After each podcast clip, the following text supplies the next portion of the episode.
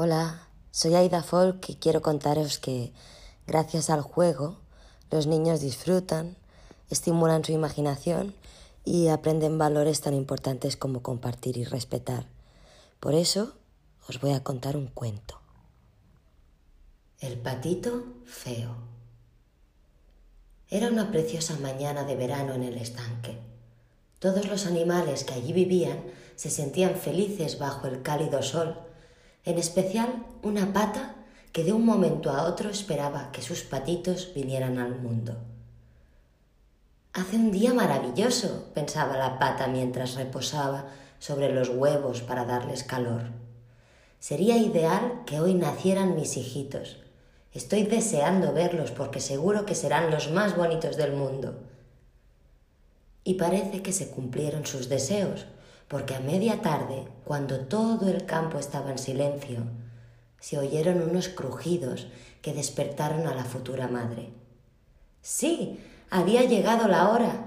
Los cascarones comenzaron a romperse y muy despacio fueron asomando una a una las cabecitas de los pollitos. Pero qué preciosos sois, hijos míos, exclamó orgullosa la madre. Así de lindos os había imaginado. Solo faltaba un pollito por salir. Se ve que no era tan hábil y le costaba romper el cascarón con su pequeño pico.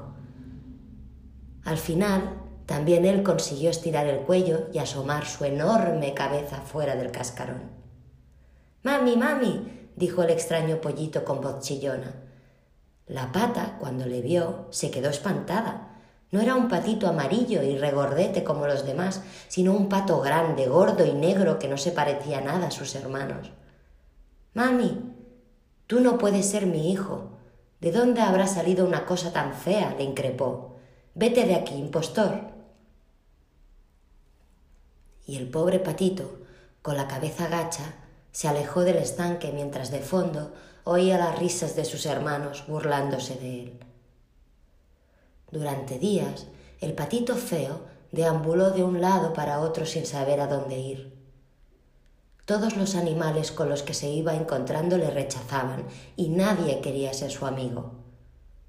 Un día llegó a una granja y se encontró con una mujer que estaba barriendo el establo.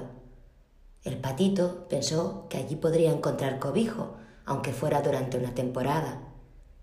Señora, dijo con voz trémula, ¿Sería posible quedarme aquí unos días? Necesito comida y un techo bajo el que vivir. La mujer le miró de reojo y aceptó. Así que durante un tiempo al pequeño pato no le faltó de nada. A decir verdad, siempre tenía mucha comida a su disposición. Todo parecía ir sobre ruedas, hasta que un día escuchó a la mujer decirle a su marido ¿Has visto cómo ha engordado ese pato? Ya está bastante grande y lustroso. Creo que ha llegado la hora de que nos lo comamos. El patito se llevó tal susto que salió corriendo, atravesó el cercado de madera y se alejó de la granja. Durante quince días y quince noches vagó por el campo. Durante quince días y quince noches vagó por el campo y comió lo poco que pudo encontrar. Ya no sabía qué hacer ni a dónde dirigirse. Nadie le quería y se sentía muy desdichado. Pero un día su suerte cambió. Llegó por casualidad a una laguna de aguas cristalinas y allí, deslizándose sobre la superficie, vio una familia de preciosos cisnes. Unos eran blancos, otros negros, pero todos esbeltos y majestuosos. Nunca había visto animales tan bellos. Un poco avergonzado, alzó la voz y les dijo Hola, ¿puedo darme un chapuzón en vuestra laguna? Llevo días caminando y necesito refrescarme un poco. Claro que sí, aquí eres bienvenido. Eres uno de los nuestros, dijo uno que parecía ser el más anciano. ¿Uno de los vuestros? No entiendo. Sí, uno de los nuestros. ¿Acaso no conoces tu propio aspecto? Agáchate y mírate en el agua. Hoy está tan limpia que parece un espejo. Y así hizo el patito. Se inclinó sobre la orilla y no se lo podía creer. Lo que vio le dejó boquiabierto. Ya no era un pato gordo y chato, sino que en los últimos días se había transformado en un hermoso cisne negro de largo cuello y vejo en plumaje. Voy a repetir esto. Ya no era un pato gordo y chato, sino que en los últimos días se había transformado en un hermoso cisne negro de largo cuello y bello plumaje. Su corazón saltaba de alegría. Nunca había vivido un momento tan mágico.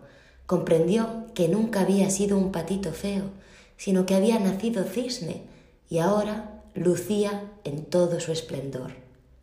Únete a nosotros, le invitaron sus nuevos amigos.